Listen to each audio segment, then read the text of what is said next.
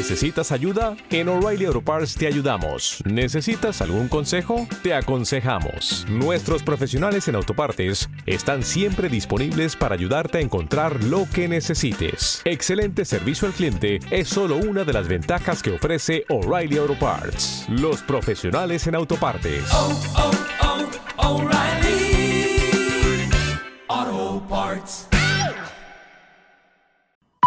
Una y media, una y media.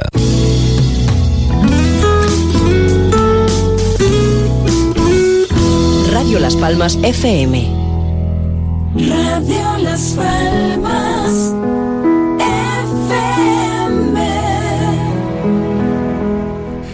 ¿Qué tal? Saludo, muy buena tarde, la una y 30 minutos en la comunidad canaria. Comenzamos el tiempo para la información en Canarias a las 13.30. Reciban el saludo de quien les habla, Chano Rodríguez. Esta mañana, primera hora, el presidente del gobierno, Pedro Sánchez, ha anunciado que Héctor Gómez, el diputado por Tenerife del Partido Socialista, será el nuevo ministro de Industria, Comercio y Turismo, mientras que José María Miñones asumirá la cartera de Sanidad. Lo harán ambos en sustitución de Reyes Maroto y Carolina Ambas ministras socialistas que se centrarán a partir de ahora en la campaña electoral. Eh, Maroto para su candidatura a la presidencia del municipio de Madrid y Carolina Darias en su candidatura a la presidencia del municipio de Las Palmas de Gran Canaria. Moncloa lo ha comunicado a primera hora de esta mañana, por lo que se preveía, ya había anunciado que en el mismo mes de marzo, antes de abril, daría el nombre de las personas que iban a sustituir en esta crisis provocada de gobierno en nuestro país. Pedro Sánchez. En primer lugar, el nuevo ministro de Industria, Comercio y Turismo será Héctor Gómez Hernández y en segundo lugar, el nuevo ministro de Sanidad será José Manuel Miñones Conde. Los nuevos ministros conocen muy bien los ámbitos donde ahora desempeñarán sus tareas. En ambos casos les avala la experiencia y sus cualidades. Héctor Gómez ya formó parte del equipo de Reyes Maroto en el Ministerio de Industria, Comercio y Turismo. Ha sido portavoz del Grupo Parlamentario Socialista y actualmente desempeña las funciones de presidente de la Comisión Constitucional en el Congreso de los Diputados. José Manuel Miñones ha venido desempeñando la tarea de delegado del Gobierno en Galicia hasta este momento. Es licenciado en farmacia, es doctor cum laude con premio extraordinario por la Universidad eh, de Santiago de Compostela. Mañana los dos ministros van a, prometer su cargo, mientras que las dos ministras salientes, por cierto, se reduce bastante. eh, antes había una clara mayoría femenina en el Consejo de Ministros, pues ahora se va a equilibrar un poquitín más. Bueno, digo que mañana será cuando ambos ministros juren o prometan sus cargos y tanto Reyes Maroto como eh, la candidata socialista al Ayuntamiento de Las Palmas de Gran Canaria, Carolina Darias, se dediquen única y exclusivamente a centrarse en su campaña electoral. Esta mañana el líder de la oposición, Alberto Núñez eh, Feijóo, mm, manifestó que fue sorprendente que solo hubiesen los cambios que ya se habían anotado con, con anterioridad. Sin embargo, que con un gobierno y un consejo de ministros desgastados no hubiese aprovechado la ocasión para también sustituir a Montero y a Marlasca. Bueno, en primer lugar, lo cortés no quita lo valiente y creo que lo primero que me toca es agradecer los servicios prestados a la ministra de Sanidad y a la ministra de Industria y dar la bienvenida a los nuevos ministros de ambas carteras. Eh, dicho esto, digo que lo cortés no quita lo valiente, hemos de decir que, en nuestra opinión al menos, lo noticiable no es que se cubran unos eh, ministerios interinos desde el año pasado, sino que lo noticiable es que el presidente no ha ejercido su labor de coordinar y dirigir el gobierno y lo importante no es que cubra las vacantes que él mismo había eh, propuesto en el mes de en los últimos meses del año pasado, ¿no? Lo noticiable son los ministros que se quedan en el gobierno. Y lo más sorprendente es que tanto a la ministra de la chapuza legal de la ley del CSI como el ministro de la Valla de Melilla sigan en el gobierno. Bueno, esas manifestaciones esta mañana del presidente de la oposición, Alberto Núñez Feijóo, y precisamente ahora vamos a hablar del último y nuevo barómetro de GAT3 para el periódico ABC. Señala que si las elecciones generales se celebrasen en este momento, habría un cambio político en nuestro país. El Partido Popular ganaría en las urnas, sumaría mayoría absoluta con Vox y Alberto Núñez Feijóo sería presidente del gobierno. El PSOE se quedaría sin opciones, lastrado por el hundimiento de su socio, Unidas Podemos que pasaría de 35 a 18 o 20 escaños. El PSOE se mantiene en pie, aunque con menos escaños, 107, 111 frente a los 120 del año 2019, con la duda de que de lo que haría el único diputado que obtendría coalición canaria, mm, el resto de diputados podría sumarse al Partido Socialista y no a la coalición entre el PP y Vox. Y, pero incluso con todo ello llegarían hasta los 164, según este nuevo barómetro, como máximo, 12 aún por debajo de la mayoría absoluta. Eh, por cierto, Ciudadano, con 1,7% de los votos, desaparecería del mapa político. Eh, por lo tanto, el PP eh, sería el primer partido con un 32% de estimación de votos eh, obtendría entre 139 y 143 diputados. Quedan lejos de la mayoría absoluta, que es de 176, pero podrían gobernar con los votos de Vox, que conseguiría un 14,9% muy parecido al año 2019 y en una arquilla de 43-45 votos. Pues según el barómetro de GAT3 para el periódico ABC, si hoy se celebrasen las elecciones podríamos tener un cambio de mm, gobierno. El gobernador del Banco de España, Pablo Hernández de Cos, ha señalado esta mañana una buena noticia para la economía española porque señala que se ha acelerado la economía durante el primer trimestre de este año, si bien ha recordado que la previsión del organismo para el conjunto del 2023 se sitúa en un crecimiento del 1,6%, lo que supone que el PIB se mm, desacelere de manera sustancial respecto al crecimiento del 5,5 en el pasado año 2022.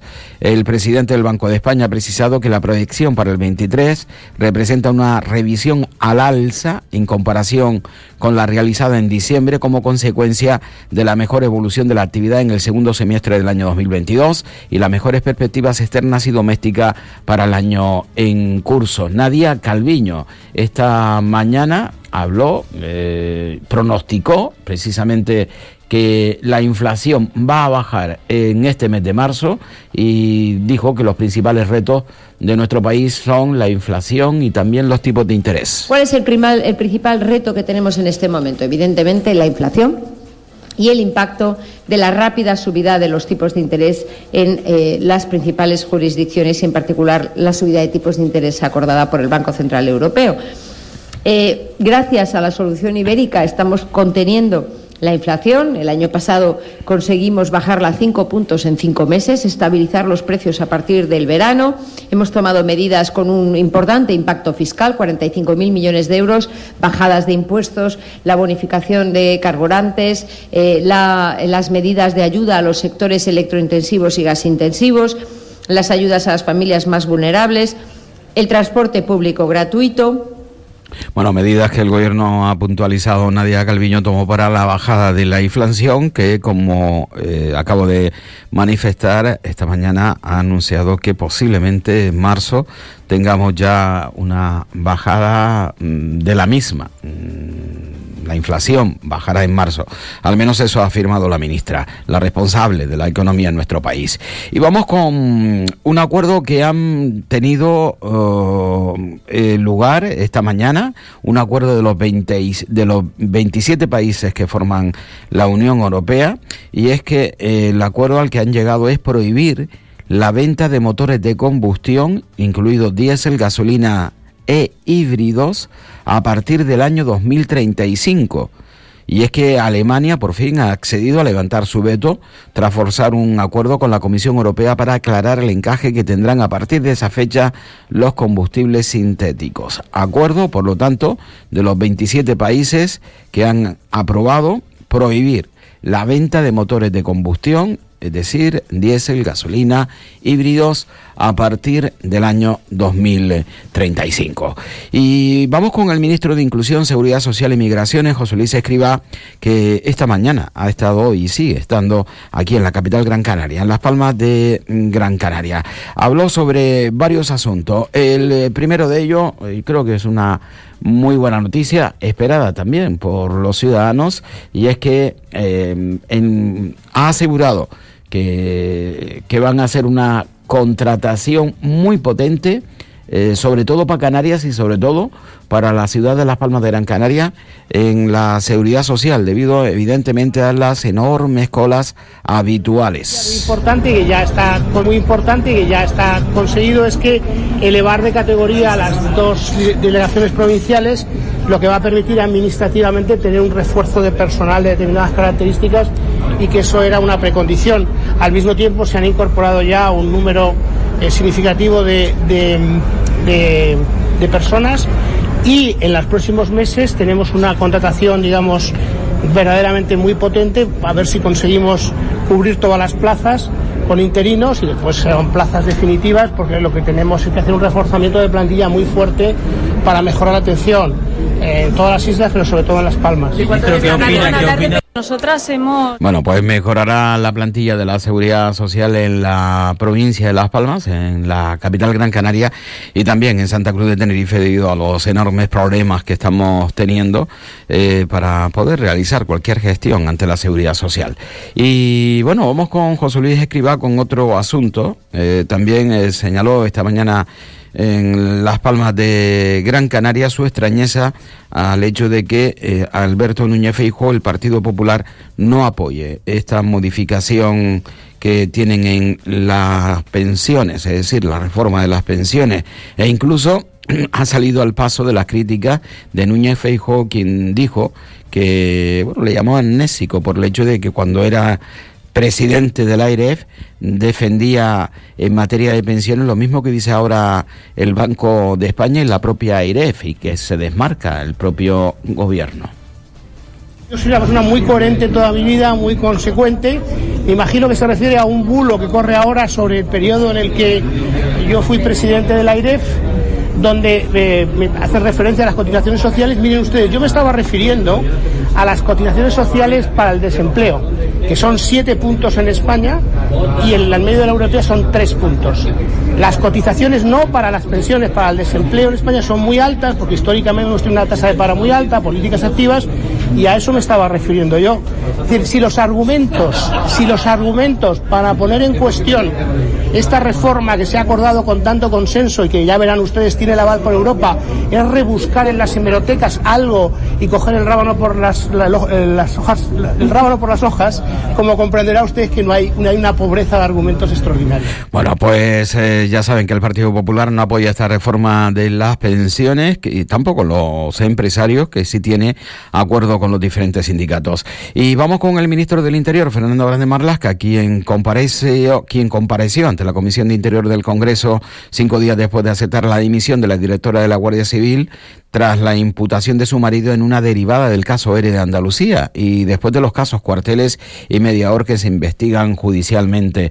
Comentó esta mañana Fernando Grande Marlasca eh, el reconocimiento a la pulcritud eh, institucional de la ex eh, directora de la Guardia Civil. Es eh, referir que no hay ningún fantasma oculto, que la dimisión de la directora de la Guardia Civil se debe exclusivamente a una dignidad eh, democrática máxima, a una pulcritud también institucional máxima. Ella misma lo refirió ante la existencia de una imputación de su marido.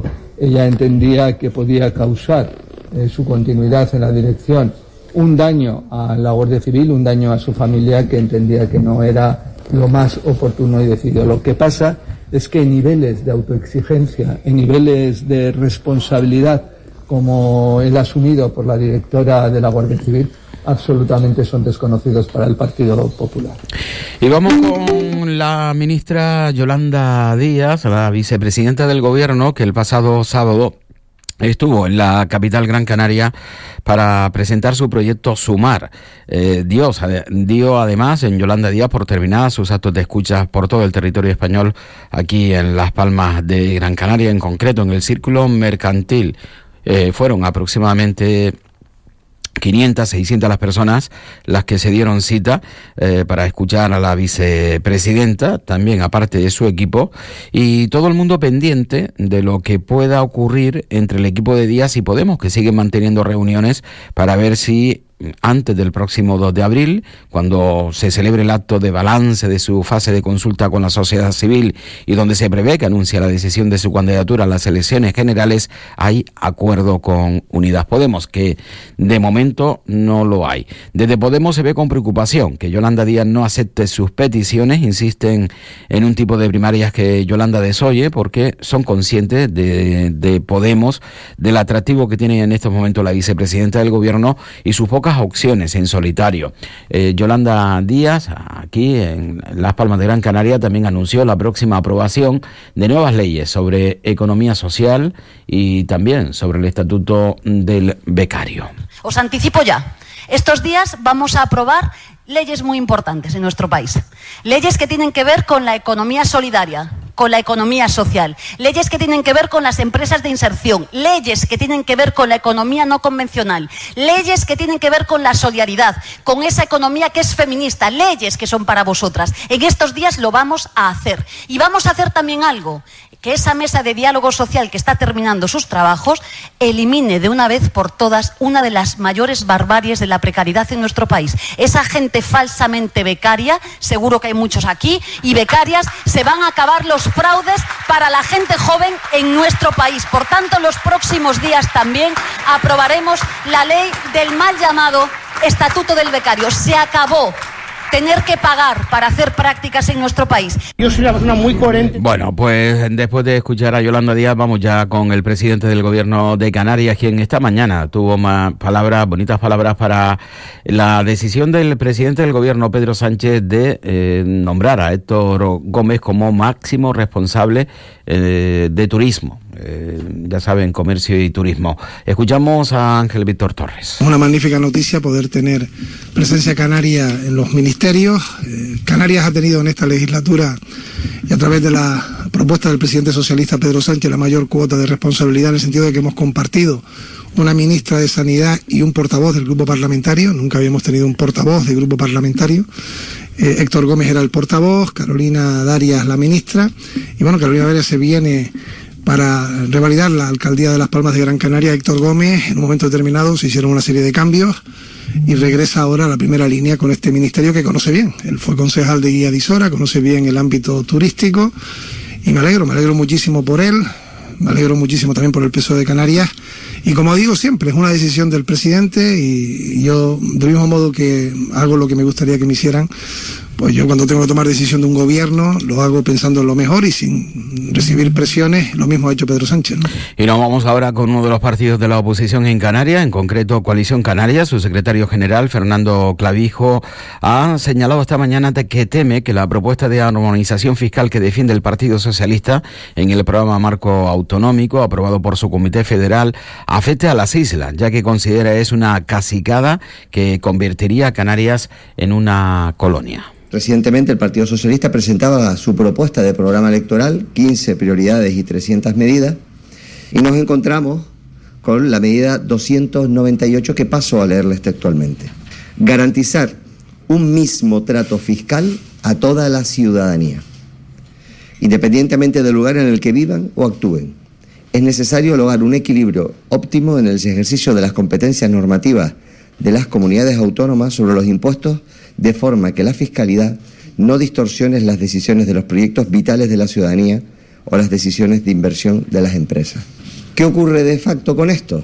Pues que evidentemente nuestro régimen económico y fiscal desaparece, que nuestra condición de de región ultraperiférica no sirve para nada y que las compensaciones, que es un derecho que tiene Canarias desde los reyes católicos, que por primera vez se plasma en un texto normativo en 1972 y que ha sido el trabajo de decenas de años de las fuerzas políticas, de presidentes de distinto color político, ha sido ese trabajo y principalmente el origen de una fuerza política como la de Coalición Canaria, el que quieren borrar. Esa es la realidad y esa es la denuncia que hoy queríamos hacer, para que no pase desapercibido. Vamos con los premios Canarias, que como bien saben ustedes, se entregan cada vez que llega la fecha del 30 de mayo, el día de, de nuestra comunidad. Pues bien, el presidente del gobierno, eh, Ángel Víctor Torres, ha comunicado a los premiados que han sido eh, o bien las entidades o las personas destacadas mm, por parte del, del jurado. Eh, me imagino que ustedes se habrán preguntado en más de una ocasión, posiblemente, ¿no? ¿Cómo se comunica a los premiados el que han sido elegidos o han sido señalados o han sido designados ganadores en diferentes modalidades? Por ejemplo, este año se van a entregar la modalidad de Premio Canarios a Premio Internacional a Acciones Altruistas y Solidarias y también en la comunicación. Bueno, pues el Premio Internacional va para la coordinadora de ONG de Desarrollo de Canarias, eh, Acciones Altruistas y Solidarias para la Asociación Española contra el Cáncer en Canarias y el premio Canarias a la comunicación al periodista Pepe Alemán. Vamos a escuchar precisamente ese momento en el que el presidente hace una llamada para comunicar a los ganadores que han sido los elegidos para los premios. Hola, eh, buenas tardes, Pepi Farray. Sí. Soy Ángel Víctor Torres, el presidente de Canarias. Ah, hola, Ángel Víctor. Acaba de fallar el jurado del Premio Canarias de modalidad internacional y han decidido que el Premio Canarias 2023 sea para la coordinadora de ONG de desarrollo de Canarias. Así que te doy la enhorabuena. Maravilla, qué maravilla. Muchísimas gracias. Te llamo para una buena noticia, Fernando. Ay, qué bueno, dime, dime. Mira, acaba de fallar el jurado del Premio Canarias de Acciones Altruistas y Solidarias y su presidente me ha comunicado que la decisión del jurado es que el Premio Canarias 2023 sea para la Asociación Española contra el Cáncer en Canarias. ¿no? Qué bueno. Andrés, soy Ángel Víctor Torres, el presidente de Canarias. Y, Oye, pues qué alegría, de verdad. eh, bueno, y nos hace un honor, bueno, no te lo imaginas. Se trata de Premio Canarias 2023 para Pepe Alemán, para el periodista Pepe Alemán. Enhorabuena, te daré un abrazo, te acompañaré ese día, que será un día muy feliz para ti, para tu familia y para el periodismo, para el buen periodismo. Bueno, pues muchas gracias, hombre. Gracias, un abrazo grande. Vale, gracias ya a todos, gracias a todos, claro. Bueno, pues así, de esta manera se comunican o se ha comunicado a los ganadores, instituciones o en primera persona, como ha sido a Pepe Lemán, que han sido eh, elegidos por el jurado como los premios Canarias para este año 2000, 2023. Tenemos que hablar del tiempo porque ya desde la eh, EMET nos señalan que entre este miércoles y jueves, si los pronósticos se cumplen, podríamos estar ante una situación anómala en cuanto al tiempo, y es que tendremos temperaturas de más de 30 grados en puntos del este y sur peninsular y en la comunidad autónoma de Canarias. Eh, Son temperaturas que normalmente pueden tener valores diurnos en la España peninsular entre 10 y 15 grados y que se va a marchar hasta los 29 y 30 grados. En la comunidad autónoma de Canarias acostumbrados a los 19, 20 grados y que pueden llegar también hasta los 30 grados. En la EMET advierten de que en muchos casos serán temperaturas propias de junio, con ambiente prácticamente veraniego que además estará acompañado de cielos poco nubosos y escasas precipitaciones. Este ambiente cálido y seco, advierte la EMET, redunda en un riesgo de incendios que pese a estar todavía muy lejos del verano, ya alcanza valores muy altos o extremos en determinadas zonas del país, como también se ha podido demostrar durante este pasado fin de semana. Las 13 y 53 minutos en Canarias.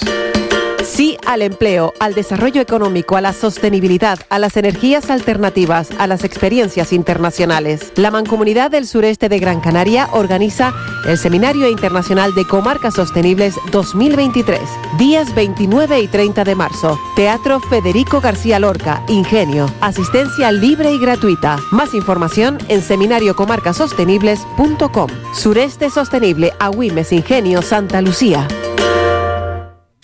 FEMEPA presenta el proyecto Emplea Joven 2. Si eres joven menor de 30 años y estás buscando empleo o eres empresa y quieres beneficiarte de las subvenciones por contratar a este colectivo, acude al servicio de orientación, prospección e intermediación que ofrece el proyecto Emplea Joven 2. Infórmate en femepa.org o llamando al teléfono 928 29 61 61. Proyecto subvencionado por la Consejería de Derechos Sociales, Igualdad, Diversidad y Juventud del Gobierno de Canarias con la financiación del Fondo Social Europeo Plus. ¿Tienes plan para esta Semana Santa? Plan no, planazo. Escapada romántica en Hotelito Rural. Planazo. Ir a un pedazo hotel con spa. También planazo. Y un buen homenaje en un restaurante. Más que planazo. Esta Semana Santa, como aquí, en ninguna parte. Islas Canarias. Campaña cofinanciada por el Fondo Europeo de Desarrollo Regional como parte de la respuesta de la Unión a la pandemia de COVID-19.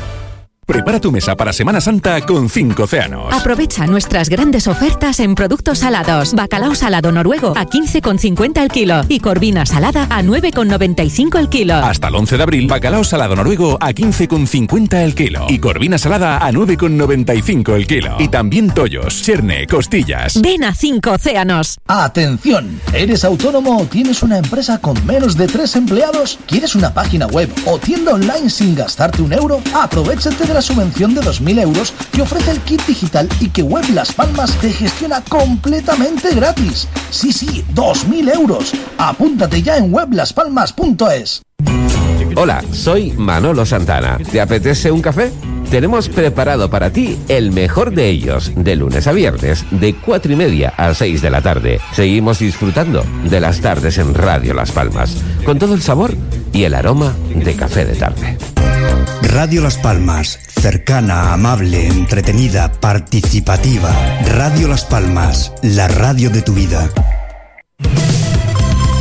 Hola, soy Juan Carlos Santomé. Te invito cada lunes a escuchar La Torre de Babel a partir de las 3 de la tarde. Un magazine para comenzar la semana donde se tratarán distintos temas de interés y actualidad, medicina, cultura, corazón, moda, fiestas populares, música. La Torre de Babel. Con la colaboración de Kiko Blanqui y Norberto Morales.